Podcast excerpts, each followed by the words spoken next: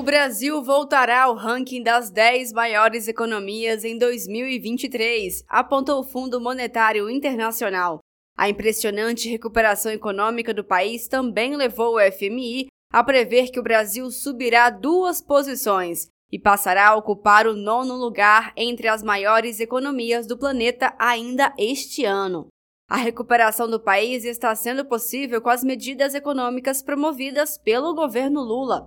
Ainda no primeiro semestre, sucessivas quedas na inflação estimularam a volta do consumo das famílias e criaram um clima de otimismo entre os brasileiros e brasileiras, além da volta de programas essenciais, como Minha Casa Minha Vida, o Bolsa Família e o novo PAC. A volta do PAA, Programa de Aquisição de Alimentos, também é destaque entre as iniciativas que proporcionam desenvolvimento para o país, o PA completou 20 anos e o governo Lula anunciou adicional de 250 milhões de reais ao programa. Na solenidade, o ministro do Desenvolvimento Agrário e Agricultura Familiar, Paulo Teixeira, disse: Vamos transformar novamente o Brasil com soberania alimentar. É um recurso que circula nas cidades, na economia local e ajuda a organizar a economia o orçamento do pequeno agricultor familiar.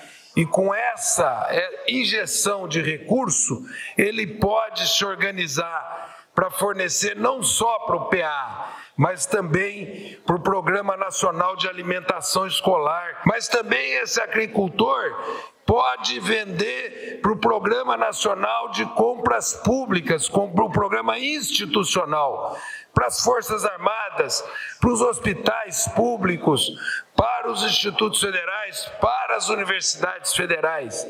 Mas esse agricultor também pode se organizar para fornecer para o mercado privado e aumentar a sua produção. Vamos transformar novamente o Brasil num país com soberania alimentar, com alimentos de verdade, recuperando a cultura alimentar do nosso povo. Políticas públicas eficientes, voltadas ao bem-estar da população, se juntaram ao novo marco fiscal aprovado no Congresso Nacional e à reforma tributária, criando um ambiente macroeconômico sólido e seguro, ao mesmo tempo em que transformavam um tecido social brasileiro.